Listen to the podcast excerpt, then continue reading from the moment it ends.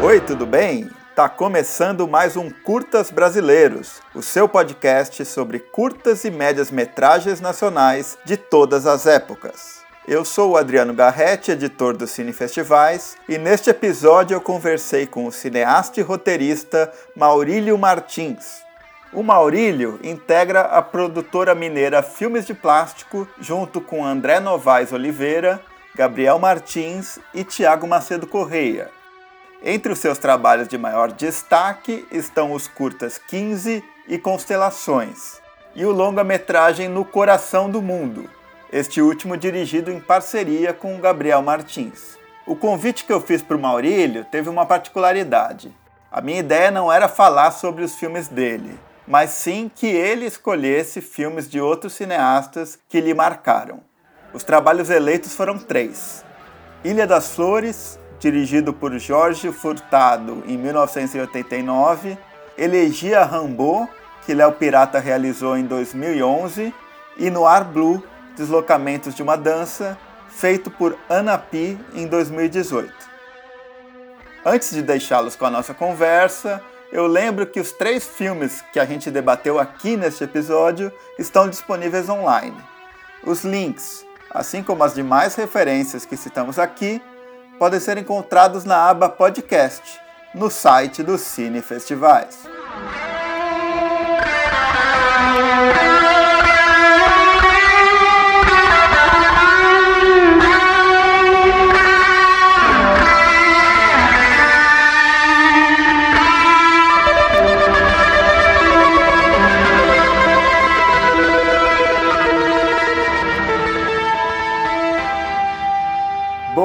Neste oitavo episódio do podcast Curtas Brasileiros, eu tenho o prazer de receber o cineasta e roteirista Maurílio Martins. Tudo certo, Maurílio? Seja bem-vindo aqui ao podcast. Tudo ótimo, Adriano. É, obrigado pelo convite. É um prazer imenso falar com você. Eu acho que são das melhores entrevistas que eu já dei e certeza que não vai ser diferente essa experiência de hoje. Maravilha, fico feliz. É, então, para a gente começar essa nossa conversa, eu queria que você contasse brevemente assim a sua trajetória no cinema, se é que isso é possível, né? E destacando um pouco os curtas-metragens que você já dirigiu, né? Já que o foco aqui no podcast é justamente dar uma maior visibilidade a essa produção, então talvez você pudesse destacar um pouco alguns dos curtas-metragens que você dirigiu e pelos quais você tem um, um carinho maior, assim. Bom, a minha entrada, ou pelo menos a minha pretensão de fazer cinema, ela, ela se deu justamente por um curta, a gente vai falar sobre ele daqui a pouco. Então, a minha chegada e o meu alcance do fazer cinematográfico, ele foi todo pautado pelos curtas. Eu nunca considerei curta-metragem uma passagem para o longa. Eu quero seguir fazendo curtas sempre que possível. É uma linguagem que eu gosto muito. E bom, excetuando as experiências na universidade, é, o meu primeiro curta foi o, o Contagem, né, junto ao Gabito, e já foi uma experiência maravilhosa, nos levou a Brasília, nos levou a, a, um prêmio de, de melhor direção em curtas-metragens 35mm, nessa época ainda havia essa divisão, né? E depois eu dirigi um média para ESPN, acabou que ele é pouco divulgado justamente porque ele foi direto para a TV, né, junto com o Adirley, é, o Nelson Prudêncio, o Homem que Voa. E depois fiz a minha estreia solo, né, com o 15, que é um filme que eu tenho um orgulho imenso. É um filme também que abriu muito, muito, muito as portas e ele me conduziu a um, a um lugar que eu tenho muito orgulho. E por fim, eu fiz o Constelações, né, que também me levou a Brasília, é, e o Constelações, enfim, é esse filme tão pessoal, tão, tão caro à minha história, e um filme também que, que rendeu prêmios, que rendeu bastante coisa boa, e culmina aí com, com No Coração do Mundo, né, que é um longa, mas um longa que a base, a origem dele é, é de curta, né? porque No Coração do Mundo o projeto surge justamente quando eu mostrei o Contágio e o Dona Sônia, que é o curta que eu produzi e o Gabriel dirigiu, para um, um colega. Ele viu, comentou que parecia fazer parte do mesmo universo, como de fato fazia, gente que não havia se dado conta. E surgiu ali a ideia do No Coração do Mundo. Então, mesmo o meu longa, ele está muito atrelado a esse processo dos curtas, né? E o meu próximo projeto dentro da Filmes de Plástico, o último episódio, ele também surgiu de um roteiro de curta. Né? Eu escrevi o roteiro desse curta em 2009 para 2010, enviei para um edital em 2010, não ganhei, fiquei como primeiro suplente e depois converti em longa. Então a minha a minha história passa bem pelos curtas assim de um modo significativo. Sim, com certeza. E aí eu queria entrar um pouco nesse seu processo criativo, né? Que você já disse é, algumas vezes que você utiliza ideias, personagens inicialmente pensados para um projeto, né? É, você costuma reaproveitar elas é, em outros projetos, né? E aí, pensando justamente também no formato de cada projeto, né? E como, por exemplo, você disse que esse projeto anterior, é, lá de 2010, que você tinha de um curta, acabou se transformando num longa, queria que você é, falasse um pouco mais sobre como que funciona esse seu, seu processo criativo e também como que, que você vai entendendo qual que é o formato ideal para cada projeto. Eu tenho tentado entender isso, eu tenho pesquisado muito, eu tenho estudado muito, tentando entender como se dá o meu processo. Mas eh, antes que eu tente enquadrá-lo, né, antes que eu tente colocá-lo sob uma, uma métrica, né? Ah, eu faço assim, eu faço assado, eu vou daqui para lá. Eu acho sempre bom frisar que, que esse meu processo mais caótico ele começa na minha infância, né? Ele começa comigo contando histórias, inventando filmes para contar para as pessoas. Eu falava que eu havia visto o filme e inventava esse filme. Então eu acredito que esse processo de criar personagens, de ter cenas é, na cabeça, quase prontas, que vem, né, que vem desse período da, da infância, eu acho que ele prossegue na minha vida. Então eu vou fazendo assim, eu vou criando cenas ou pensando em personagens ou pensando em situações, mas não coloco no papel de imediato. Eu vou contando para as pessoas, eu vou sentindo e ao longo do tempo alguns desses personagens migram. Então eu faço um projeto, deixo ele ali, depois pego esses personagens, os, os desloco para um outro lugar e quase todos, ou todos, na verdade, os meus projetos surgiram assim. Mesmo aqueles que em determinado momento, quando eu coloco no papel e parecem tão, tão prontos, mas não são. O Constelações mesmo, a Stine, a, a minha ex-esposa, né, ela me contou um caso que ela tinha vivido é, na Geórgia, quando ela visitou a Geórgia, e esse caso ficou na minha cabeça. E essa personagem do caso, ela ia se alterando à medida que eu ia vivenciando outras coisas. Passou-se bastante tempo, passaram-se vários meses, acho que coisa de um, dois anos, eu comecei a querer de fato colocar essa história no papel.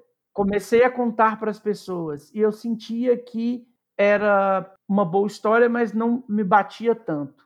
No dia que eu fui escrever de fato, é muito impressionante. Saiu a história que está no filme e que não tinha nada a ver com aquilo que eu havia gestado por quase dois anos. Então, eu vou testando também. É como se eu desse vida a esses personagens e a essas ações, essas cenas, e eu vou testando esses personagens na, na oralidade. Eu conto para um, conto para outro, já conto como projeto e vou testando. Então, eu acho que nesse aspecto, é, eu poderia dizer que o meu, o meu estilo ele é, ele é, sei lá, talvez um pouco fractal, assim. É quase como se eu criasse uma estrutura que é a menor, é a menor partícula daquela história, e depois, quando eu amplio essa história, eu aumento, eu transformo em longa ou série, seja lá o que for, no final aquela estrutura permanece. Assim, se você passa uma lupa, quase sempre as características principais daquele personagem, ou, ou aquilo que eu queria de fato com aquela cena que eu pensei lá atrás, permanece na estrutura final. Mas a estrutura muda por completo. assim. São vários exemplos de projetos que começaram de um modo e terminaram de outro, não por nenhuma pressão, Ninguém nunca me pressionou, até hoje eu nunca senti, nunca sofri nenhum tipo de pressão para que alterasse, para que aumentasse ou para que diminuísse. Na verdade, é um fluxo natural do meu processo e eu adoro isso. Como eu sinto o que é para cada coisa, eu acho que tem a ver também com uma certa urgência, assim. Tanto o Constelações quanto 15, por exemplo, foram projetos que eu nunca imaginei que pudessem ser longas. Para mim, eles nasceram ali daquela forma, eu enxergava aquelas cenas como a cena final do Constelações ou como a cena final do 15. Foram duas cenas que me conduziram aos processos, praticamente elas surgiram quase antes mesmo da, da história escrita, e eu nunca senti que, que pudessem ser longas. Aquilo, para mim, quase como um conto, né? Ambos funcionaram dentro dessa estrutura mesmo, um pouco mais limitada. Assim como outras histórias, eu só consigo enxergar com o tempo expandido, né? Então, eu creio que um pouco do meu estilo, ou sei lá se eu posso chamar de estilo, né? Eu não tenho tanta coisa assim produzida, mas as características principais vêm muito disso. Esse processo ele vai sendo gestado a partir de um processo interno. É uma gestação a partir de movimentos internos que eu vou entendendo, vou tirando ou vou colocando coisas até o dia que eu acho que esse personagem está pronto, que ele deve estar ali naquele projeto, ou ele deve ser deslocado para outro, ou ele deve deixar de existir. Mas é um processo parece maluco falando assim, mas na prática não é tanto, não. Sim.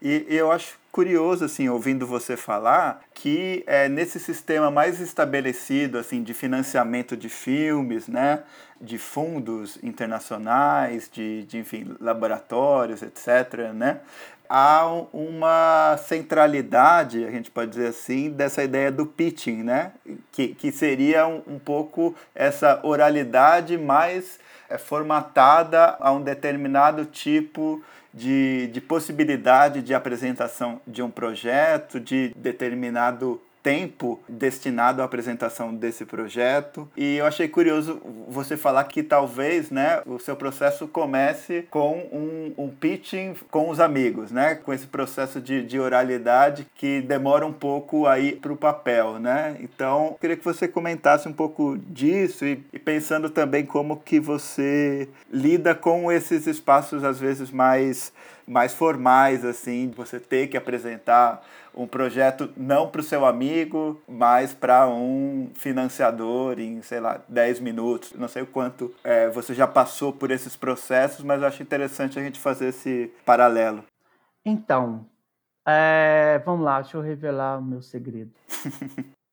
é, tem uma história e eu ando muito interessado nos pormenores, né? Da, dessa, dessa estrutura é, mental, por isso que eu ando estudando muito. Eu citei aqui a teoria dos fractais, não é à toa, é uma das coisas que eu ando pesquisando. Porque quando eu tinha 13 anos, menos, tinha 11 anos, 10 para 11 anos, eu não tinha televisão em casa, né? Então, porque a minha mãe era da era, não, ela é da congregação cristã no Brasil e a minha família toda era. O meu pai ainda não era. O meu pai, quando eu nasci, ele ainda não era, mas quando eu estava com 10 anos, ele se converteu e batizou. Então, a minha família toda era da congregação e uma das, das regras da congregação era a proibição. Não era uma regra escrita, mas era uma regra que todo mundo seguia, que era a proibição do aparelho de televisão. Então, na minha casa não tinha. Eu acho que também tinha um pouco de comodismo do meu pai, e da minha mãe, porque televisão sempre foi um objeto muito caro durante a década de 70 e 80. Né? Eu fiz uma pesquisa, por exemplo, em 75, uma televisão de 20 polegadas custava 10 salários mínimos. O salário mínimo era 300 cruzeiro, uma televisão custava em média 3 mil. Então a gente está falando de um valor muito, muito alto para uma família adquirir Claro que nos anos final dos anos 80 e início dos anos 90 isso já tinha se popularizado muito mais, então você tinha aparelhos mais baratos, mas ainda assim televisão era um objeto muito caro. Minha mãe se vale disso e se vale principalmente da questão religiosa. E então eu nasci numa casa que não tinha televisão e passei toda a minha infância e minha adolescência. Eu fui ter televisão já adulto com com 23 para 24 anos, dentro da minha casa. E o que, que acontecia? Eu ia para a casa das pessoas assistir televisão. Então, eu passava, né? Eu, eu tinha todo um périplo que eu chamo de périplo do entretenimento, né? Eu ia na casa das pessoas, eu passava mil dificuldades, eu vivia altas aventuras para poder conseguir assistir tudo que eu queria, porque nem sempre aquela casa estava disponível, tinha que ir em outra. Então, nisso eu acabei conhecendo todas as casas do bairro, é, fui criando muito da minha característica até hoje, né? Aprendi a ser comunicativo, fui descobrindo que ter conhecimento abria portas para estar ali. Então, quase tudo que me molda, que me forma hoje, eu adquiri nessa época dentro dessa necessidade, porque eu gostava muito de ver filmes e desenhos, principalmente desenhos animados.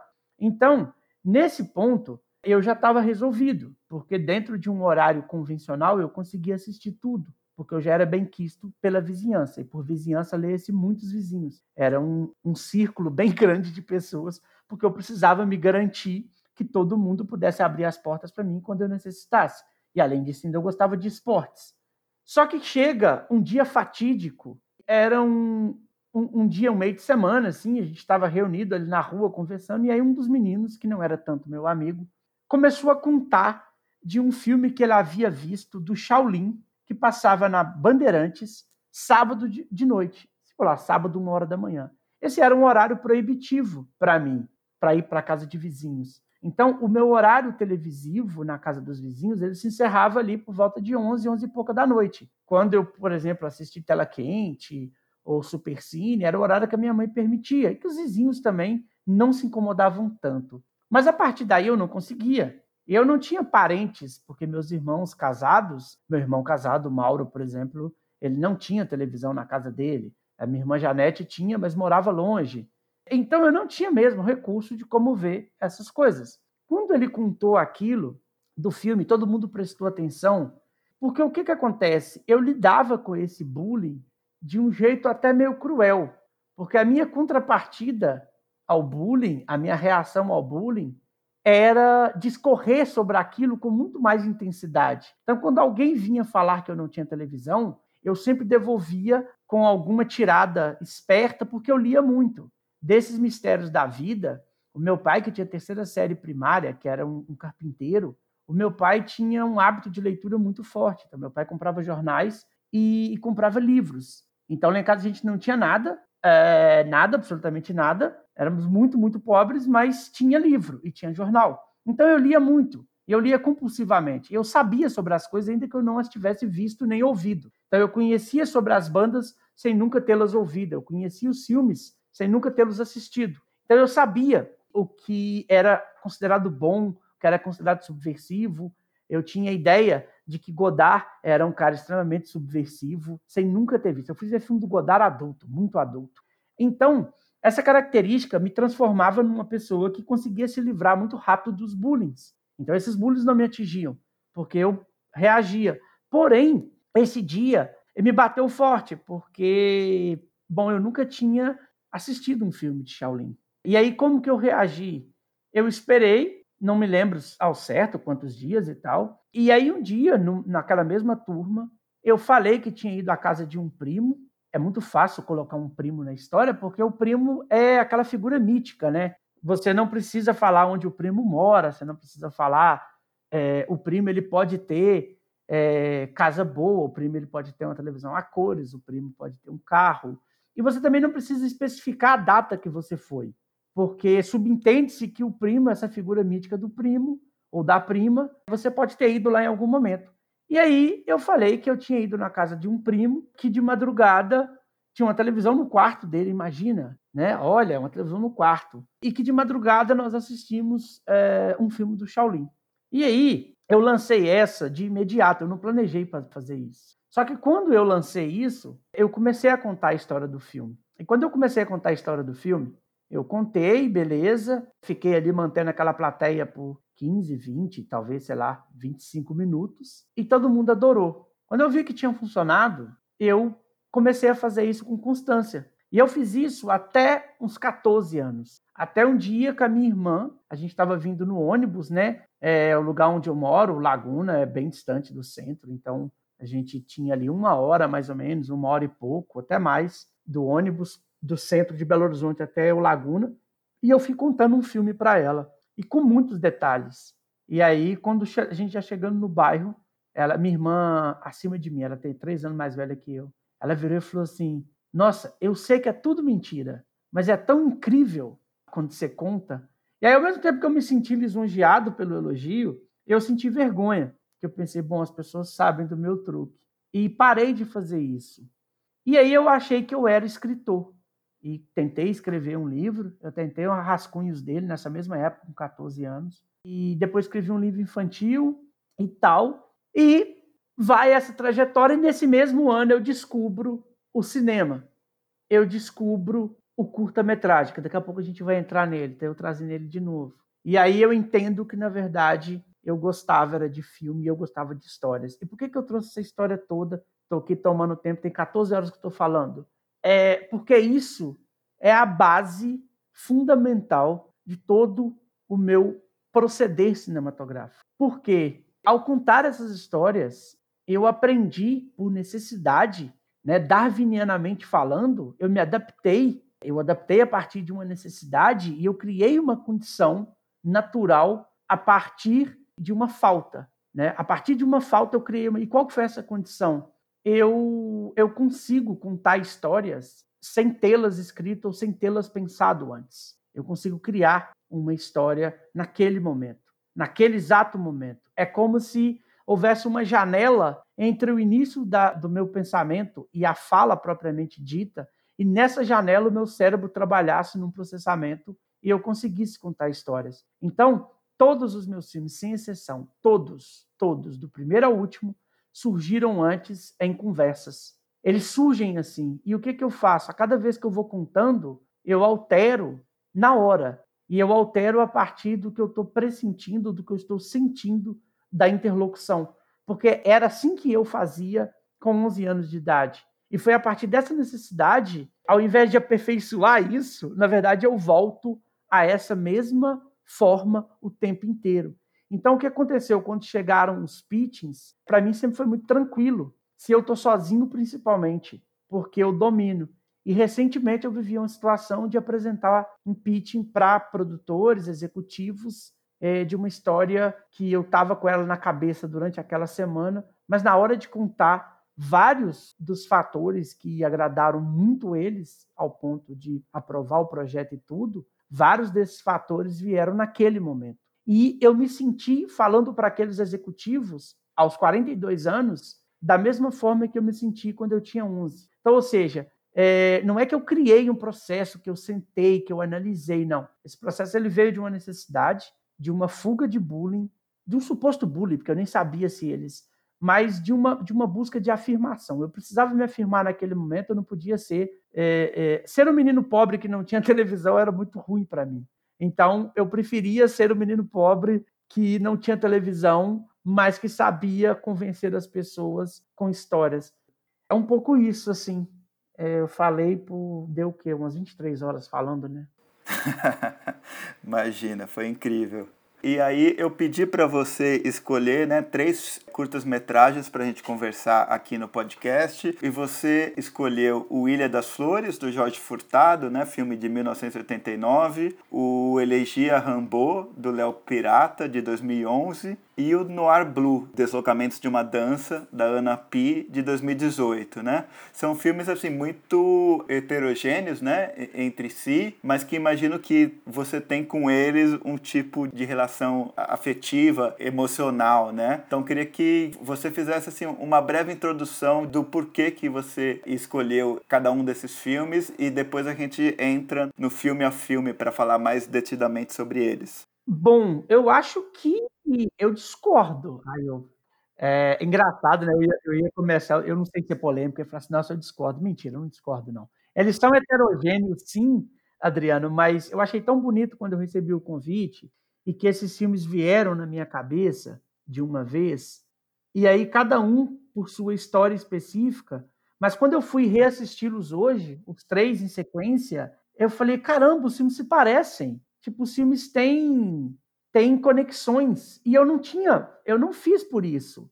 É, eu fiz, e eu vou explicar quando eu estiver falando de cada um, né? Eu fiz a partir de, de uma escolha que tem a ver com tempos, né? É, e eu queria pegar filmes que tivesse uma relação com, com os tempos, tanto o tempo do filme em si, né, no momento que ele foi feito, quanto o tempo que da minha conexão com esse filme, com esses filmes no caso. É, mas depois eu pensei, que loucura, eu peguei três filmes que aparentemente não tem nenhuma comunicação, mas os três são filmes de narração sobre imagens, cada narração um tipo de narração, mas todos a partir de contextos histórico-pessoal. Né? Os três filmes têm um contexto, mesmo Ilha das Flores, que não parece, mas é um filme pessoal. Né? É um filme que, que o Jorge Furtado traz uma relação de visão dele sobre é, o que era aquilo a partir de um fenômeno local. Né? A, a partir da Ilha das Flores, a partir desse fenômeno local da Ilha das Flores, ele discorre sobre uma série de outras coisas.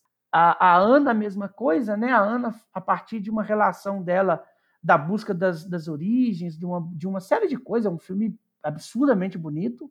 E o Léo Pirata, né? Que é a mesma coisa, também há uma narração ali brilhante, eu acho um dos curtas mais geniais da filmografia brasileira. E ele está ali também narrando é, a relação dele, né? Ele se coloca na história então eu pensei, caramba, que loucura se esses filmes eles se comunicam. Mas a escolha não foi por isso, a escolha foi foi uma escolha aleatória e tem uma razão de ser de cada um deles, eu vou falar, mas foi uma escolha aleatória, porque eu li uma vez isso que o mais cruel das escolhas é que elas dizem muito mais sobre o que fica de fora do que o que entra, né?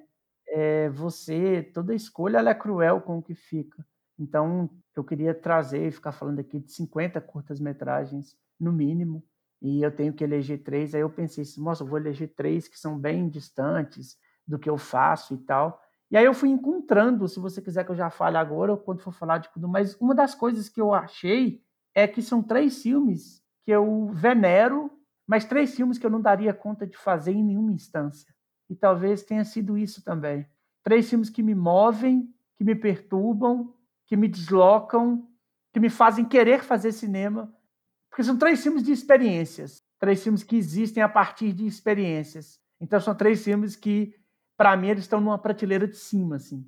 Eles são filmes para serem apreciados, observados, mas que eu nunca me atreveria a fazer nada nem parecido. Então acho que também por isso essa escolha. Certo. E aí eu acho que a gente pode começar falando do Ilha das Flores justamente sobre esse momento em que você assiste ao filme na escola, quando você era criança, né? Eu queria que você comentasse a respeito disso e já pegando uma coisa que você falou, né, dessa relação entre o local e o global, que talvez permeie essas três narrativas desses filmes que você trouxe, né? O Ilha das Flores ele começa com o letreiro Ilha das Flores e com aquele globo terrestre, né? Acho que já ali há, há um mundo que se abre, né? E, e de alguma maneira, quando você fala sobre o, o, Ilha das Flores, você parte muito disso, né? De como foi um filme que te abriu portas e, e um filme que te incentivou a, a fazer cinema. Então, eu queria que você rememorasse esse, esse momento, né, de, em que você viu o filme e também a sua relação com o filme voltando a ele depois de se tornar cineasta, enfim. Eu queria muito um dia abraçar o Jorge Furtado. Eu já falei isso porque esse filme é de fato o grande impulso, usando uma palavra da moda, né, o gatilho. Quando eu vinha dessa história que eu acabei de contar e eu achei que eu escreveria e comecei aí naquela tentativa da escrita do livro por si só, né, porque o roteiro é uma escrita também, é, eu não tinha ideia. O cinema era algo tão distante, mas tão distante que não passava pela minha cabeça. Porque esse formato de filmes, né, o longa-metragem hollywoodiano, que era o que chegava para mim, né, por mais que eu tentasse ali nas minhas incursões pela escrita compreender que existiam outros cinemas, compreender que existia cinema europeu, papapá, essas coisas todas. Porém, esse o cinema que chegava, o cinema que eu estava ali, que estava disponível para mim nas televisões dos vizinhos, era esse cinema, era Karate Kid, era esses filmes no máximo Trapalhões. Só que mesmo os Trapalhões eram filmes com uma estrutura muito grande, inalcançável. Bom, quando o meu professor Teobaldo, que eu já homenageei num texto, enfim, voltamos a nos falar, é, havia inaugurado a sala de vídeo da escola onde eu estudei, né, no Laguna. Quando o Teobaldo começou a levar filmes, ele levou o Gandhi, ele levou mais alguns filmes. É, uma vez por semana ele levava a gente para a sala uma vez por semana, ou a cada 15 dias, para a gente ver um filme, porque tudo era muito novo. Estou falando de 1991. Então, videocassete era uma coisa muito nova em 91, né? Tava tudo muito novo, sala de vídeo numa escola. Então, imagina. E aí, para mim, era uma oportunidade de assistir filmes também. Eu não tinha, né? Conforme dito, eu não tinha televisão, quiçá videocassete. Então, quando, eu lembro que eu prestava muita atenção, mas eu, eu sempre fui da bagunça, eu sempre fui agitado, eu sempre fui muito conversado e tal. E eu já era repetente nesse ano, estava repetindo a sexta série.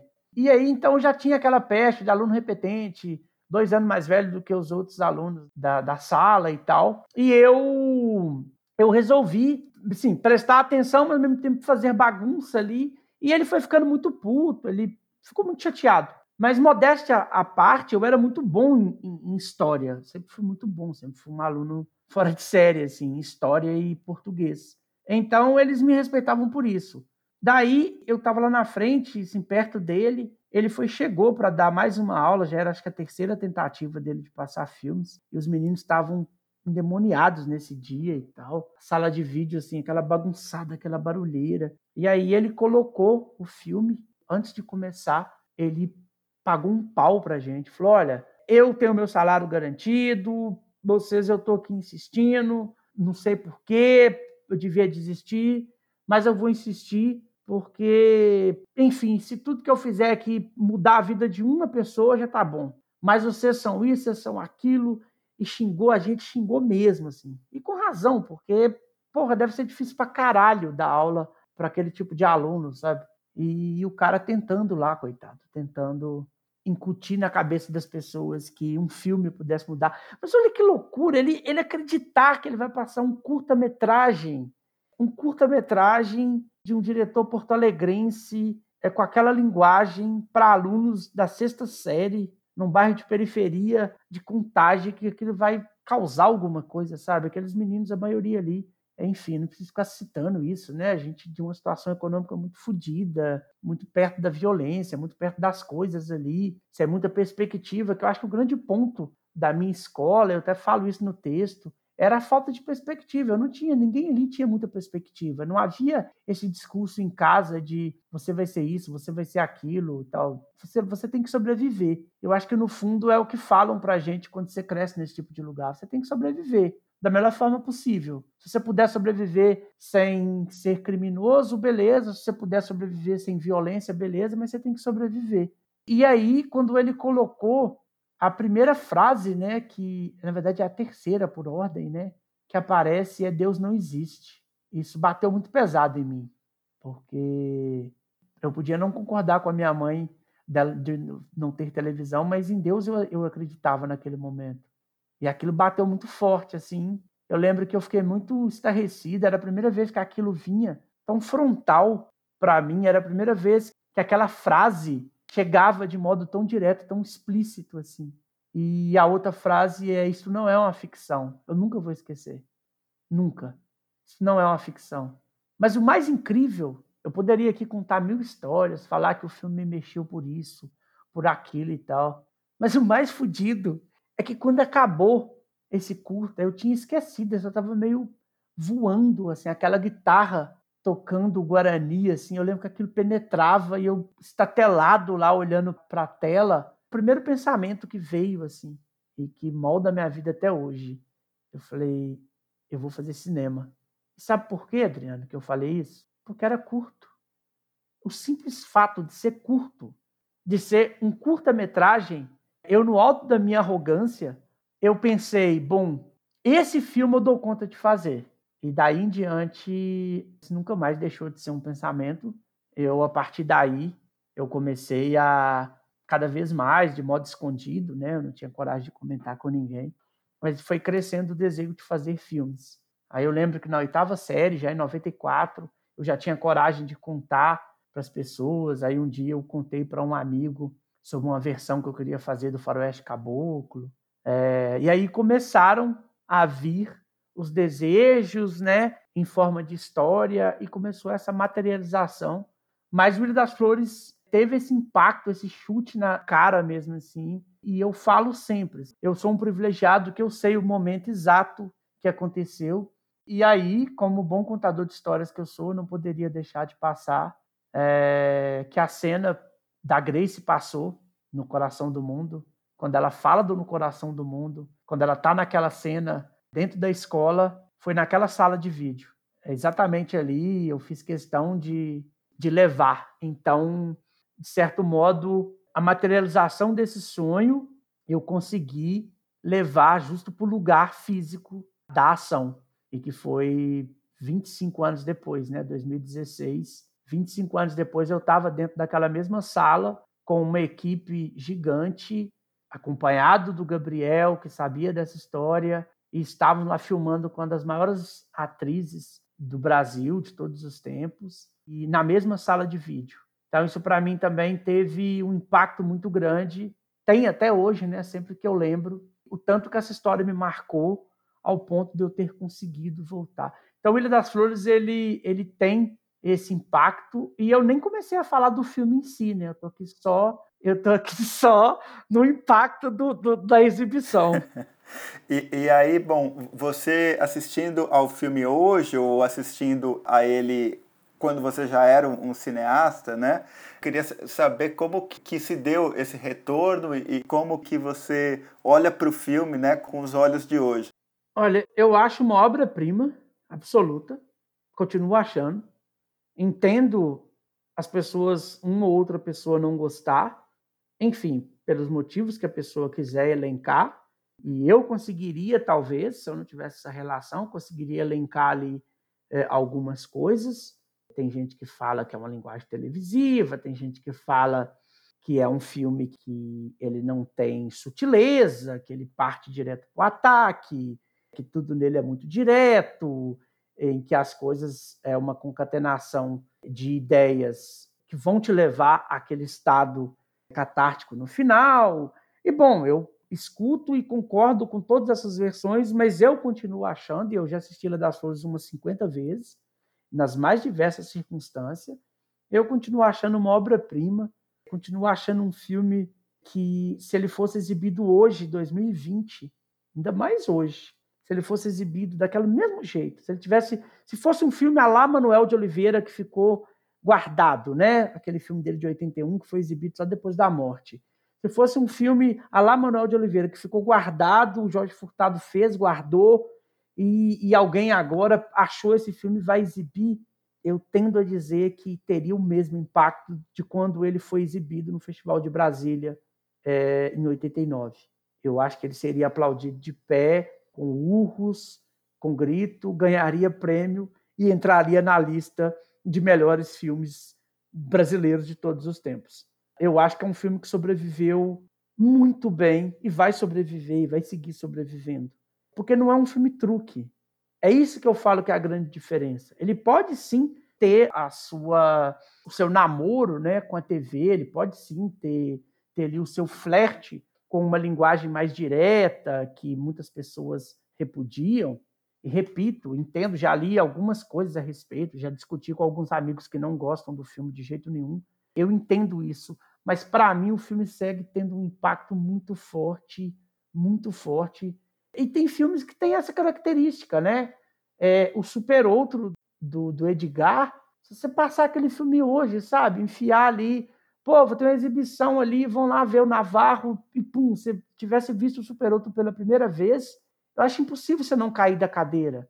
Eu acho impossível você ver o Zé Zero em qualquer circunstância da sua vida e não achar, assim como, como o, o Noir Blue, não tem como passar incólume por esse filme você pode não gostar, você pode ter mil ressalvas com uma série de coisas dentro do filme, mas não tem como passar incólume por esses filmes. E eu acho que o Ilha das Flores ele tá nessa categoria de monumento assim. Eu acho que é impossível passar incólume por ele. Você pode não gostar, você pode ter todas as suas questões é, com linguagem, com forma, com sei lá o que for, mas eu acho que passar incólume por aquele filme é muito difícil.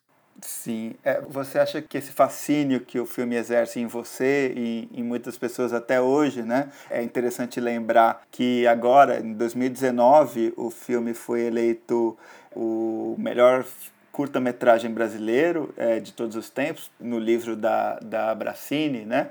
E aí eu, eu queria te perguntar se esse fascínio que o filme exerce passa muito tanto pelo modo como ele é narrado, né? Por essa voz do Paulo José e, e por essa por essa lógica né, irônica de, de catalogação da vida, esse, essa narração quase enciclopédica, mas também muito irônica, autoconsciente, né?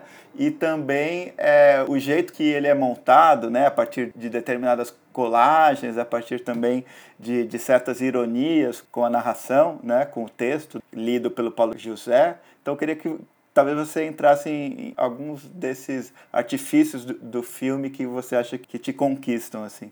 Então, eu fico pensando, eu já parei para e toda vez que eu revejo, eu fico você tocou num ponto muito importante, a narração do Paulo José, né? Talvez o maior narrador que o Brasil teve assim, cara que tinha um, uma capacidade absurda de transformar qualquer texto, né? Pereio também, né, junto com o Pereio.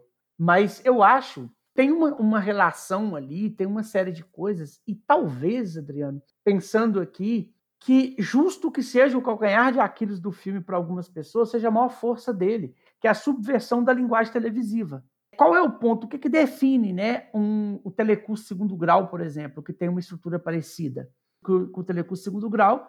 Ele, ele estabelece uma lógica já de uma informação que está dada. Ele te informa, né? O dinheiro, lá na, na Lídia, tantos mil anos antes de Cristo. O, o, o Telecurso Segundo Grau te dá essa informação também com gráficos, também com uma locução oficial. Eu acho que o Ilha das Flores, e aí o grande impacto dele pode vir disso, não é só pelo tema. O tema também ajuda, claro, mas é como ele vai subvertendo essa lógica da catalogação.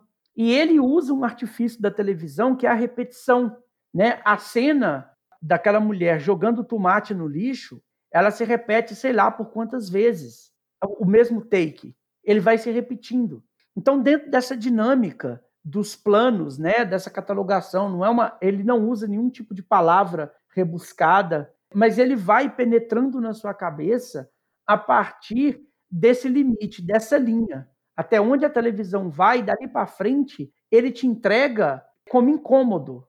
Porque o que ele te entrega é um incômodo. Ele não te entrega a informação. Ele não te fala para sentir incômodo. Né? Ele, ele deixa até ali e dali em diante você vai ficando incomodado. Por exemplo, a cena que mais marca para mim, e eu já falei disso algumas vezes com algumas pessoas, são os garotos correndo atrás do caminhão. Aquilo me estraga. Por quê? Eu fui esse menino. Eu já corri muito atrás de caminhão. Porque tinha um Ceasa, né? E às vezes caminhão caminhão, eu moro, moro do lado do Ceasa, os caminhões saíam do Ceasa, iam jogar coisa e corria. Não que eu tivesse passando necessidade em casa, mas moleque, né? Você faz aquilo, você está naquele lugar, todo mundo reproduz aquilo, pegar traseiro em caminhão e tal, ir lá no terrão catar fruta. E aí, eu acho isso porque ali é um misto de diversão e necessidade. E aí, para mim, está o limite de quando ele pega uma linguagem que é usada para um didatismo, né, e para uma diversão, e ele te coloca ali, ele atravessa aquela fronteira, ou ele faz com que você atravesse a fronteira e você caia na linha do incômodo. E nessa linha do incômodo, nada melhor para você cair na linha do incômodo com algo que, que te amacia no início, né? Então, o filme é como se ele, ele vai te amaciando ele vai te colocando numa situação quase de, de humor, né? quase de um conforto. E quando você chega ali, que a coisa se escancara. E quando se escancara, há a pergunta, né? Puta que pariu. O que, eu faço agora com isso? Como eu lido com isso? E aí? Por isso eu acho que, que é o filme que ainda tem um impacto muito grande nas pessoas. Porque eu acho que esse o uso de alguns arquétipos ali, né? Ou de alguns artifícios já consolidados na TV, né, que a gente já estava acostumado com a linguagem televisiva, desde lá o, o, o canal ESSO, né? desde, sei lá, desde muito tempo que a TV vinha com esse tipo de formato, de modelo, e como que há essa subversão. E essa subversão, para mim, vem disso, sabe? Justamente nesse embaralhamento das coisas. porque é no embaralhamento que você. Porque assim, se você chega, seria só um, sei lá, um curto engraçadinho se, se não houvesse essa condução, né? Se, não, se você não ultrapassasse essa linha. E aí, bom, é uma linha muito tênue também, é isso de dele virar um filme de fato e não ser só um vídeo engraçado de TV que toca num assunto polêmico, né? E é para mim essa fronteira que o Jorge Furtado consegue ir além. E não é só pelo aquele final grandioso, não é só por aquele, pela, pelo Carlos Gomes ali é, no final com guitarra, é, e não é só por isso. Eu acho que há toda uma construção de incômodo, de preparação para o incômodo, que ela vem e ela é muito frutífera para mim. Ela, ela de fato funciona. Funcionou comigo com, com 13 para 14 anos e continua funcionando até hoje, mesmo agora, fazendo filmes, entendendo mais da, de linguagem, entendendo mais desses artifícios. O filme ainda continua me pegando enquanto filme. Assim. É, eu sigo achando as mesmas coisas, talvez agora com um pouco mais de profundidade, mas sigo ali pensando nessas mesmas coisas, termino o filme, eu me ponho em reflexão. É porque existe uma tendência nossa muito grande, né? E aí não é só de brasileiros, a gente tem mania de falar assim, ah, os brasileiros são assim, mas é a questão do mundo. Eu, tô, eu ando lendo muito sobre psicologia evolutiva, a própria história da evolução, ando lendo muito sobre evolução. Existe uma tendência da gente a destratar um pouco os casos de sucesso, né? O sucesso de outras pessoas, é, que não as do nosso grupo, é, nos causam incômodos. Isso faz parte da humanidade. Os humanos são assim. E eu vejo muita gente, às vezes, distrata o, o Ilha das Flores, ou o próprio Jorge Furtado, muito em função da carreira que ele estabeleceu depois, né? Dele ter ido para a TV, ter ido para a Globo, ter, ter conduzido uma série de programas humorísticos, de é, dramatúrgicos na Globo e tal. Mas, cara, eu, tô falando do Ilha das Flores, sabe? Pessoa, não tô falando do Jorge Furtado depois. Cada um lide com isso. Mas, para mim, eu também concordo com, com a eleição da Bracine. Eu acho o melhor curta brasileiro. E olha que é uma concorrência fodida, né? A gente tem Partido Alto, a gente tem Zé Zero, a gente tem Super Outro, a gente tem Fantasmas, a gente tem, sei lá, tem uma porrada de filme aí muito fodas. E ainda assim eu, eu colocaria, eu acho que o, é aquele famoso postei e sair correndo. Eu acho que eu colocaria e correria para não ter que, encarar a turma de crítico querendo me matar. Mas é, eu admito assim que eu acho que na minha cabeça também. Mas eu tenho a desculpa de falar que é sentimental, né? Que é por relação afetiva. Entendo totalmente, assim. E aí, só para eu não ficar em cima do muro, assim, eu como eleitor ali do, do livro da Bracine e tal, eu não fiquei muito contente com a eleição do Ilha das Flores, não que eu eu não acho que é um, um filme histórico que tenha é, é, seus méritos assim mas eu acho que, que talvez outros filmes apontem para, para lugares mais, mais contemporâneos assim e, e, que eu acho que mereciam uma revalorização ainda maior assim como o próprio caso do Alma no Olho, né, do, do Zósimo e, e alguns outros, assim. Então, não que eu não goste do Ilha das Flores, mas, assim, eu tive uma relação com o filme também quando eu era criança, né, eu acho que é algo muito, muito comum, assim, porque eu também assisti ao filme na escola, é um filme que, que eu acho que muitos professores continuam passando, né?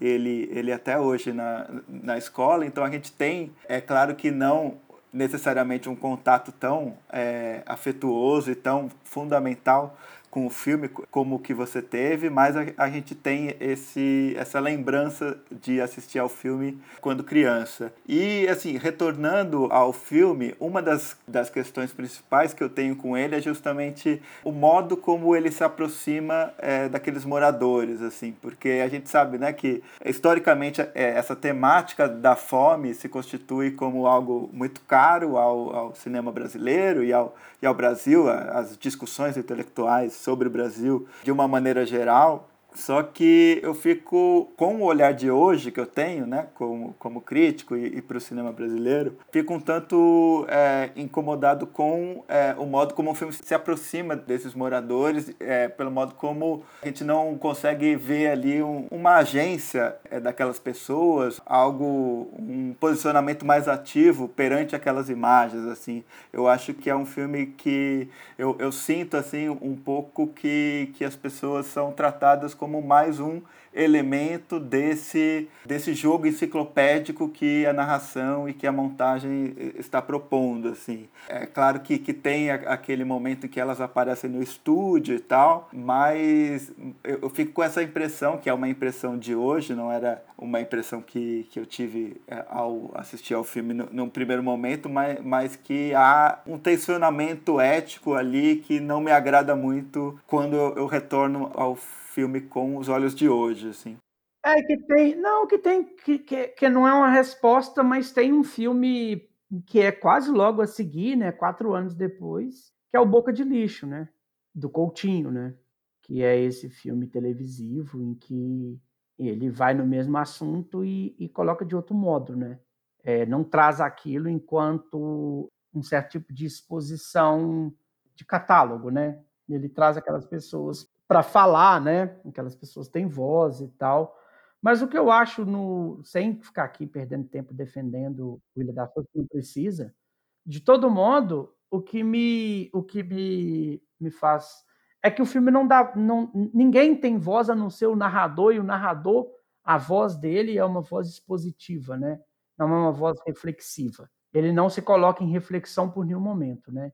Ele expõe ao que eu falei da transição da linha, né? Ele expõe assim como seria exposto num telejornal, só que o filme nos conduz a um pensamento além. Então, como é uma narração expositiva, é, todas aquelas pessoas estão numa mesma posição é, dentro da estrutura fílmica, né? Mas eu acho que eu falei, eu concordo com, com todo mundo, com todas as questões. Acho vital, inclusive, que existam essas discussões, ainda que se a gente leva é, ao pé da letra essas discussões, e por isso que eu não gosto de entrar nelas, o, o buraco seria muito mais embaixo, né? As coisas seriam muito mais profundas, porque é, aí a gente começa a falar de classismo, a gente começa a falar de relações de trabalho, a gente começa a falar de, de segregação, a gente começa a falar de distinção, coisas todas que o cinema sempre carregou na, no seu âmago, né?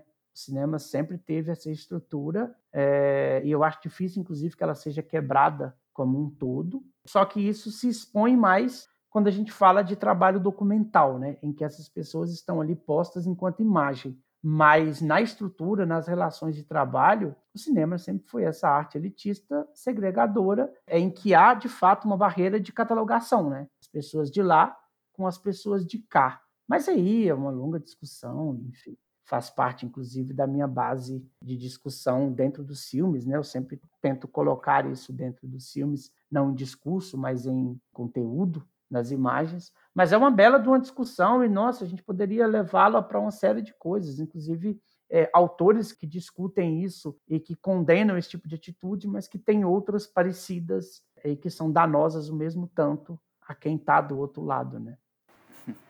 Com certeza.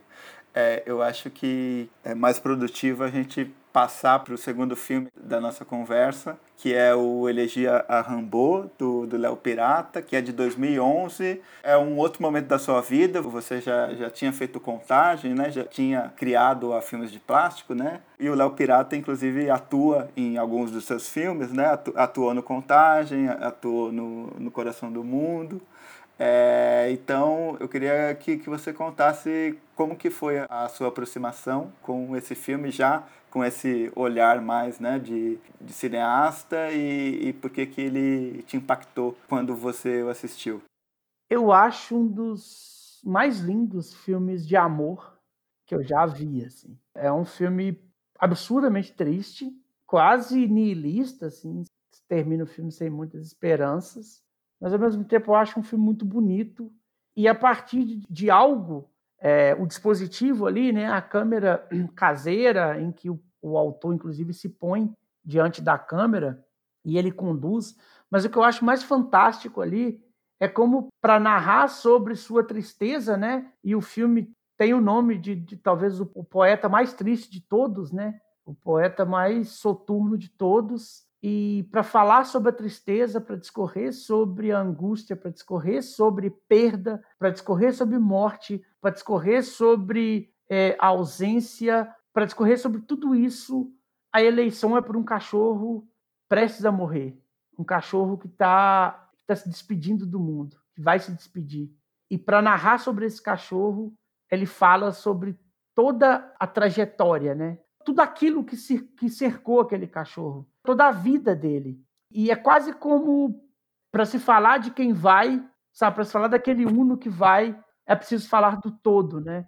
É preciso falar sobre o papel do todo, é preciso falar daquele uno no todo, é preciso falar da importância daquela pessoa para os outros, a importância dos outros para aquela pessoa. E ele transforma isso naquela conversa de um jeito mais brilhante possível, porque um cachorro latindo, recitando um poema do Rambaud, em que não há nenhuma necessidade que você entenda se você não fala francês, e depois ele coloca um texto em português, um texto desconexo, não é uma legenda, faz parte do filme aquele texto, né? Não é um filme legendado, é um filme que o texto, assim como no Ar Blue, o texto faz parte da estética do filme. Ele coloca aquilo com uma narração que eu até hoje não tenho a menor ideia do que aquele cara está narrando.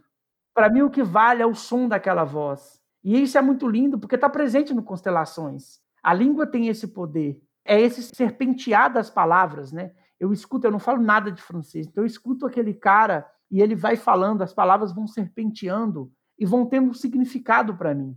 E aquele significado não é, ele não é significante. Não é, não é que aquele significado está atrelado ao que está sendo escrito. Claro que não. Mas aquela, aquela fala, aquele modo daquela fala, com aquela música, vai me deixando num torpor. E esse torpor ele é preenchido e expandido pelo texto. E o texto é maravilhoso. O texto é muito poético. O texto é uma poesia. É o pirata, o lado poeta do pirata colocando ali sobre, eh, sabe, essa mescla, os nomes dos cachorros, sabe, vai de Saddam a, a Rambo, e, e, ele vai trocando os nomes, e ele vai e ele vai falando, ele cita autores, e ele fala um pouco da trajetória, ele cita o avô, que já não era vivo mais, o Voléu que ele tem. Então, tem uma coisa de memória, tem uma coisa de dor, tem uma coisa de ausência, tem uma coisa de, de melancolia que está posta ali, e que essa voz essa canção em francês, que é praticamente uma canção, aquele cara falando, ela complementa. Ela complementa e ela amplia, para mim, esse estado da melancolia. E aí, quando eu olho para o Rambo, e o Rambo tá ali, sabe, nos seus últimos momentos, o Rambo tá ali, você vê, inclusive, um remédio roxo nele, quando a câmera fica, quando a imagem fica mais, quando ele aumenta o brilho, né? A exposição, na verdade, ela aumenta a exposição da imagem, você vê um roxo de um remédio no Rambo, e aí eu acho muito, muito, muito foda. Esse filme mexeu demais comigo. E é um filme que não passou em festivais, né? Ele colocou na internet, ficou ali escondido por muito tempo, segue. E aí eu lembro que eu comentei com algumas pessoas, uma delas foi o Fábio Andrade, e o Fábio Andrade depois escreveu sobre os filmes na Cinética. O Kleber Mendonça me falou um dia que ama o filme, que ele acha um, belíssimo filme. E eu vou conhecendo aos poucos uma ou outra pessoa. Então, eu acho que ainda tem também esse caráter de ser um filme é, muito escondido. Não que seja escondido, porque ele está disponível na internet, mas ainda ser um filme que poucas pessoas tiveram acesso. E eu acho uma, uma ode, sabe, a, a esse estado de espírito que me é tão caro assim. É, eu sou um sujeito melancólico, eu, eu, eu não tenho problemas em assumir a minha melancolia. E eu acho o Elegia Rambo me leva a esse estado é, de um modo muito intenso, assim. Repito, acho um dos grandes filmes. Toda vez que alguém me pede uma lista de filmes, eu sempre coloco ele. Eu acho um dos grandes curtas brasileiros e que merece ser ser discutido, ser debatido, ser avaliado como ele é, porque para mim ele é a nossa potência. Isso que a gente que a gente elogia muito e, e vangloria muito nos autores do passado do cinema marginal eu acho que o Pirata tem muito isso.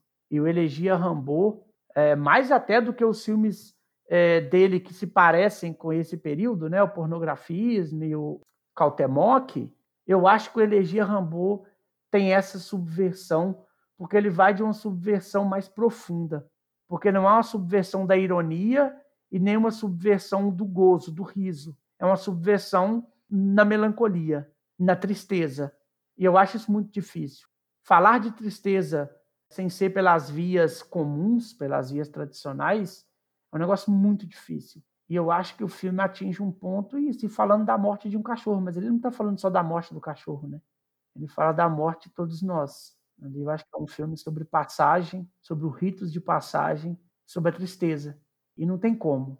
Eu acho que qualquer pessoa que tenha vivido é, algum momento de mais profundidade com, com esse sentimento, ao bater o olho naquele filme, ao assisti-lo, eu acho que, que, que comunica demais. assim. Então, para mim, eu acho que o Elegi está aí numa, numa lista eterna assim, dos meus dos, dos grandes filmes e talvez por isso tudo que eu estou falando aqui, e às vezes tudo isso a partir de, um, de simplicidade. Né? É um filme muito simples, é um filme de poucos planos, é um filme sem nenhum arroubo esteta, tipo, não há, não há nenhuma pretensão estética absurda, mas também não é um filme mambembe proposital, ah, eu quero fazer assim para soar diferente. Não, parece que ali ele pega a câmera, ele queria de fato filmar os últimos momentos daquele cachorro. Só que a partir daí é um cara que eu acho gênio filmando os últimos momentos do cachorro e jogando aquilo para uma outra esfera. É guardada todas as, as devidas proporções. A Laurie Anderson faz um pouco isso, né? Com o longa dela, a partir da, do cachorro também. Discorre sobre passagem, discorre sobre vida, morte, discorre sobre uma série de coisas também de um modo muito profundo a partir desse desse acontecimento. Então, por isso que o Elegia a Rambo, para mim, é, tem esse impacto. Assim. Massa. É... E aí acho que a gente pode entrar no, no Noir Blue, né? É, você já fez algumas relações com ele, né? O Noir Blue é um filme de 2018, né? Da Ana Pi. A Ana Pi vem desse universo da dança, né? E é curioso que esse tenha sido primeiramente um vídeo diário que, é, que ela gravou sem ter o intuito de transformá-lo né, em filme, né, em circular nesse universo do cinema. Né? Ela, ela construiu uma dança, uma coreografia a partir dessa viagem que ela fez né, para nove países da África. Ela apresentou né, esse, esse projeto como um, um, projeto de dança lá em 2017 na França e a partir disso, né, em 2018, ele surge nesse universo dos festivais de cinema a partir do Fest Curtas BH, né? E aí eu queria saber se você assistiu a ele nessa exibição do Fest Curtas, em qual exibição do filme que, que você assistiu a ele e qual que foi a, a marca assim que, que ele deixou e, e por que que você quis trazer ele aqui para nossa conversa. Eu vi no, no festival de curtas, né? Mas eu acho que, se eu não me engano, eu vi numa, numa repetição. Porque eu lembro de ter conversado com a Ana depois que ela já tinha ganho o prêmio. E foi. Então, por que, que eu escolhi o Noir Blue? É, diferente do, do Elegi, que eu acho que o Elegi é uma viagem ao mundo interior, que me encanta muito, eu acho que o Noir ele faz o caminho inverso, ele parte do interior para dizer sobre coisas muito grandes no sentido global mesmo. Né? A Ana ela traz uma carga muito grande de história, de, de processos colonizadores, de, de processos é, de escravidão, de processos muito cruéis e tudo. E a partir, novamente, né, tudo que eu falei do elegia, a partir de uma verdade muito brutal da relação entre câmera e corpo, da relação entre câmera, corpo e espaço. É muito brutal a verdade dela ali. Né? Óbvio que o filme é uma construção ficcional de situações reais. Né? Ela constrói, ela viaja para esse novo país, depois ela faz um recorte e coloca ali no filme. E isso é, inclusive, a coisa brilhante. Mas eh, não tem, não tem um frame desse filme que você não é atingido por uma verdade muito grande entre criador e criatura. Não há, não há nada nesse filme que não que não atinja. Ao mesmo tempo, é um filme magnífico esteticamente. É um filme magnífico na sua condução narrativa. Aquele plano dos, dos jovens dançando, que fica ali, sei lá, é o maior plano do filme, né? Que fica um bom tempo ali. É de uma beleza, é de uma, é de uma, uma grandeza, porque ali, inclusive, a personagem se afasta, né? Ela aparece na câmera também, fala para a câmera, né? Assinatura. E eu acho tão lindo esse momento, porque quem está assinando o que ele. Né? Quem assina o que ele. São os caras que estão assinando a dança ou ela que está assinando o estilo dela, sabe?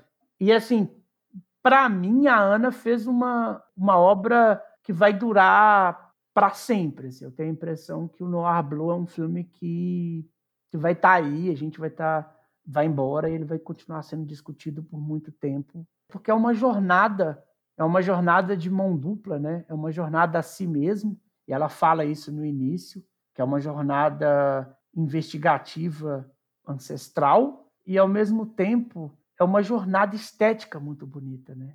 É uma jornada ritualística, corporal muito bonita. E isso resulta num filme lindo, assim.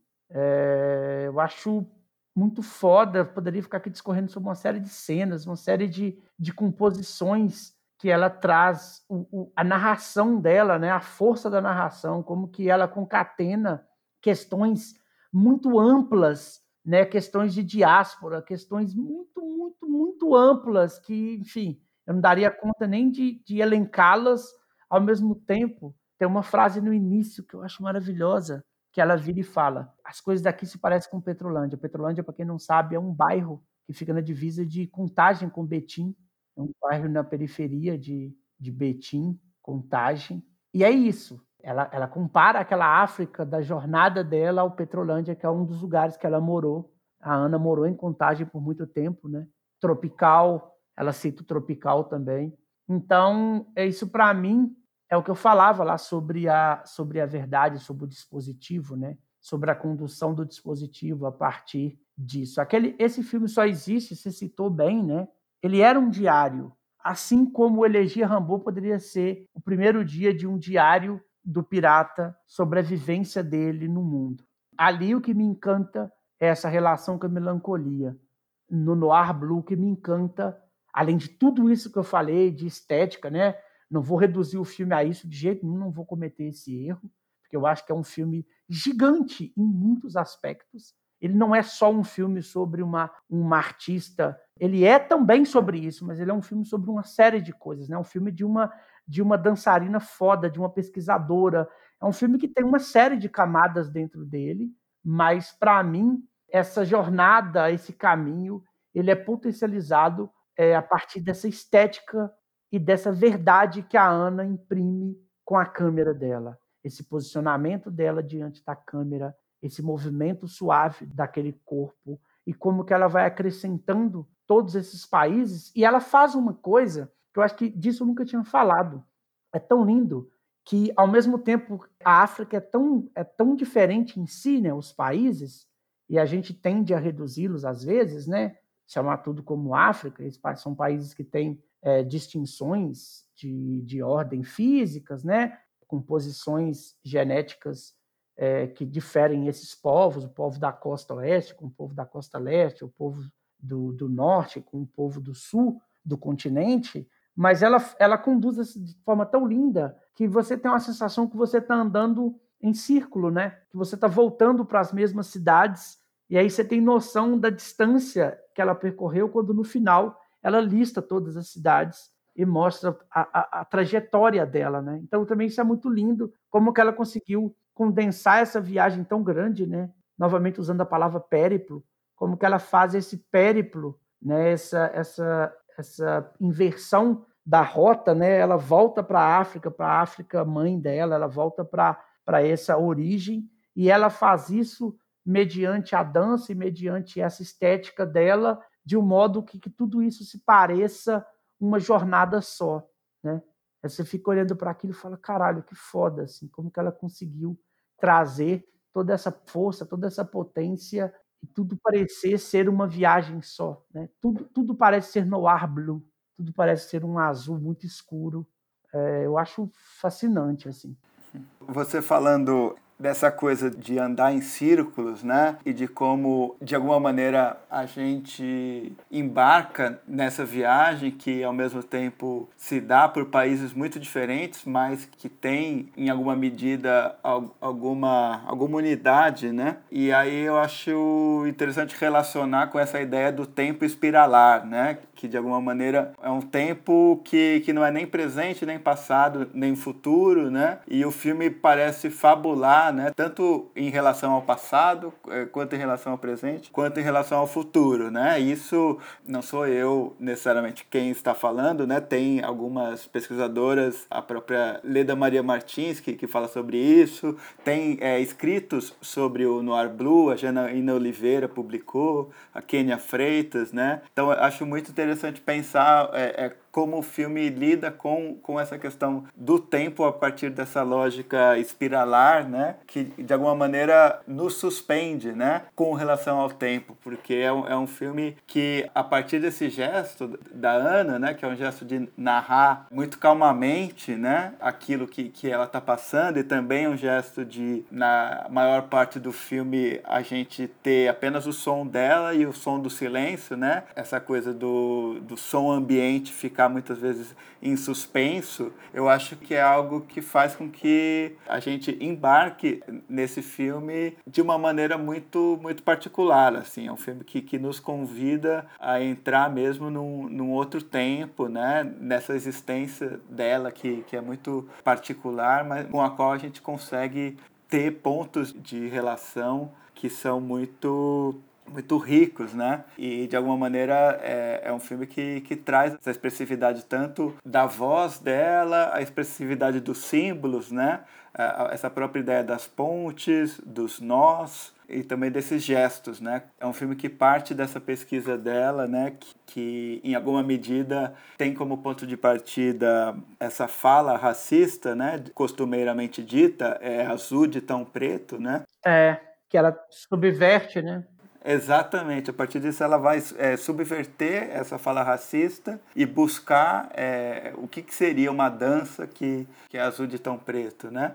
E, e uma coisa, outra coisa que ela fala que eu acho muito bonita é essa questão dos gestos, né? Que ela fala como a diáspora, a, a escravização de pessoas negras provocou um deslocamento e após esse deslocamento, o que fica no corpo são os gestos, né? E de alguma medida nessa viagem ela, ela vai tentando captar né, esses gestos que de alguma maneira ficaram lá na África, mas também estão espalhados é, pela diáspora, né? Então acho muito rico essa maneira como ela vai se, se identificando mesmo com, com aquelas pessoas e, e como o próprio corpo responde de uma maneira que nem ela sabe muito bem é, explicar, mas de alguma forma os gestos permanecem ali, né? Então acho, acho um, um filme muito, muito rico em toda essa, essa construção, né? Tanto da performance corporal, do, do trato com, com o tempo. É um filme que consegue nos levar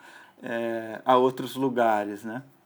É, acho de uma, de uma força brutal é, por tudo isso, né? Essa, esse percurso espiralal, né? Esse percurso que, ao mesmo tempo que ela está em busca do futuro, e é lindo, né? Olha, olha que é isso, é também outra coisa que é maravilhoso, né?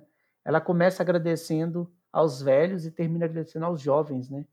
É, pedindo bênção, na verdade, que é muito bonito, né? Novamente esse conceito do, do tempo espiral, né? Do, do olhar para frente sem esquecer do passado, olhar para o passado sem se esquecer da frente, né? E é isso tudo dentro de um contexto de diaspórico, um contexto que não precisa aqui citar, né? De, de, de sofreguidão, de, enfim, tudo isso que o povo negro passou e segue passando, é muito lindo ver isso a partir de, de uma força tão grande, né? uma força visual muito grande. Eu lembro sempre do Suleiman falando, né? antes de mais nada, meu discurso é estético. Né? É, e é lindo isso, que antes de mais nada, toda essa força da Ana, tudo isso que ela traz, essa potência, essa riqueza, vem de uma forma estética absurda, né? maravilhosa. É, que Eu acho assim, ela é uma artista brilhante, né? Uma pesquisadora, dançarina. E isso está ali, isso está nos enquadramentos, né? Isso está em como ela enquadra, em como ela como ela olha através dessa câmera, ainda que tenha uma câmera adicional, mas boa parte ali da câmera é dela, né? E a gente vê tanto que ela cita o tripé. Então é muito lindo assim. É um filme, eu acho que é um filme até mais para se ver do que para ficar se falando sobre ele, até pela minha incapacidade. Eu sou, eu não sou crítico. Eu estou aqui falando tem, sei lá, três dias que eu estou aqui conversando com você, é, falando um monte de groselha aqui, mas no fundo vocês falariam muito melhor do que eu sobre quaisquer um desses filmes. Eu falo muito a partir de uma emoção, de, de como esses filmes mexem comigo, né? De como me provocam em diversas esferas assim. Eu acho que os três citados aqui, cada qual com seu modo, são filmes que me provocam e mexem muito comigo. Falando mais do Noir Blue, que é o último, é, é, esse filme que eu acho que, assim, ao invés de falar sobre ele, eu falaria para qualquer pessoa, assiste aí, assiste aí, depois a gente, a gente é, conversa, porque é isso, eu acho que são o Noir Blue, o Elegia Rambo, são filmes que abrem caminhos para mim, assim, são filmes que eu assisto e me dá vontade de prosseguir fazendo cinema, de entender cinema, de ver cinema. É um pouco isso, assim. Maravilha, Maurílio. É, então a gente está chegando ao final da nossa conversa e, e, antes da gente terminar, a gente tem aqui um quadro chamado Dicas Curtas, né? Em que eu sempre peço para convidado dar uma dica de, de filme, pode ser de curta ou média-metragem, de qualquer época, que esteja disponível aí no Vimeo, no, no YouTube, que quem está nos ouvindo possa acessar é, facilmente. É, o que, que você indicaria? Bom, então, eu vou indicar um média que ele está no YouTube, ele está dividido, e aí eu vou, para não soar assim, ah, vai indicar um cara, um autor antigo, consagrado, só para mostrar que, enfim, que é cult e que papapá e papapá, papapá. Não, não é nada disso, é porque esse filme, ele foi no início ali da minha cinefilia no Humberto Mauro, eu estava começando aí no Humberto Mauro, ainda super empolgado ali, conhecendo os meninos, né? E teve a exibição, se eu não me engano, dentro do curta-circuito, que é o Zé Zero, do Candeias. E eu acho absurdo, assim, a genialidade desse filme e como que ele bagunça a cabeça de, da, da gente, assim, bagunça a cabeça então, ele está disponível, ele tem 30 minutos, então ele está tá dividido em três partes no, no YouTube. Então, é isso. Eu acho é, o Candeias dispensa apresentações, não seria eu a ficar falando aqui do Candeias, porque, enfim, Candeias é dos gigantes do Brasil. Mas o Zé Zero, ele, ele acho que ele precisa ser mais visto, assim. Ele está aí, está disponível, 30 minutinhos, passa rápido, é, e é muito foda, né? É muito foda famosa cena que eu faço, que eu faço que ele enfia no cu, porra, aquilo ali, né? Aquilo é obra-prima demais, assim, até, é muito, é muito maravilhoso. e de alguma maneira foi atualizado com o vice-líder do governo aí colocando. o vice-líder do governo, exatamente. Está muito atual. Totalmente, totalmente atualizado. Mas é um, é um, é isso, é um média-metragem Bom, e eu, essa pode um, né? Que se pudesse dois, também falar de Super Outro, mas é porque eu acho que o Super Outro, de vez em quando, ele cai. Ele fica disponível, aí de vez em quando ele some, mas é outra obra-prima. Mas já que só pode ficar um, vamos ficar com o Zé Zero. Tá ótimo. É, e aí eu vou deixar aqui uma indicação também, eu vou deixar a indicação do Lúcida, da Caroline Neves e do Fábio Rodrigo, que é um. Eles são aqui de São Paulo, né? De Itacoaquecetuba é, e são o, cineastas muito interessantes, assim, o, o Fábio tem outros filmes, né? Mas esse filme de 2015 eu acho um, um filme bem incrível, assim, é um filme que nasce, inclusive tem uma entrevista no Cine Festivais, que eu vou linkar depois, que ele conta um pouco como que nasce esse filme a partir de um edital que ele ganhou, mas acabou não conseguindo cumprir as burocracias exigidas e perder o dinheiro. E o Lúcido é muito um filme que, que parte daí, né? Não, que massa, vou ver demais, ver hoje. Então a gente chegou ao, ao final da nossa conversa, Maurílio. Nossa, depois, que maratona, hein? Você, você é muito. Você fica arriscando me entrevistar, você só se ferra toda vez, assim. Toma o seu tempo. Imagina, foi incrível. Queria, queria te agradecer, acho que foi, foi ótima essa experiência. Eu acho que mais cineastas devem conversar sobre filmes que não são os deles, até por, por essa questão muito afetiva mesmo, né, que vocês têm com esses filmes e também por essa ligação mesmo estética, com esse poder de análise que, apesar de você achar que não tem, você tem e muito. É, então, queria te agradecer e, enfim, deixo aqui o, o convite para gente se reencontrar em algum festival por aí quando essa pandemia passar. Nossa, valeu demais, assim, Adriano. Eu já te falei, vou, vou repetir. Eu acho que o mundo precisa do seu livro sobre curtas-metragens. Nada contra os outros livros já feitos, mas é, eu acho que você poderia ser essa pessoa pelo seu apreço, pelo seu cuidado, pelo seu carinho e principalmente pelo seu olhar, é, um olhar muito profundo e analítico sobre essa parte do cinema que, sem nenhuma modéstia, é a parte que trouxe mais prêmios para o Brasil nos últimos anos. Não que prêmios signifique alguma coisa, mas se, se, vamos usar critérios de avaliação internacionais, se as pessoas querem isso, então vamos colocar os curtas. É, estamos à espera desse, desse livro, né? E a única sugestão é não coloque lista de melhores, né? Isso sempre vai dar polêmica. Faça só uma análise, né? um panorama dos curtas brasileiros e também dizer que você é das pessoas ou a pessoa que eu mais gosto da entrevista pela, pela sua profundidade, pela sua escuta e pelo trabalho mesmo belíssimo que você vem fazendo. É, sempre que quiser, sempre que, que for possível, estou aí. Adoro conversar com você e boa sorte mesmo nesses, nesses novos projetos. Né? Eu sei que não é só o podcast. Boa sorte nesses novos projetos e muito foda, cara, muito mesmo. Fico muito feliz.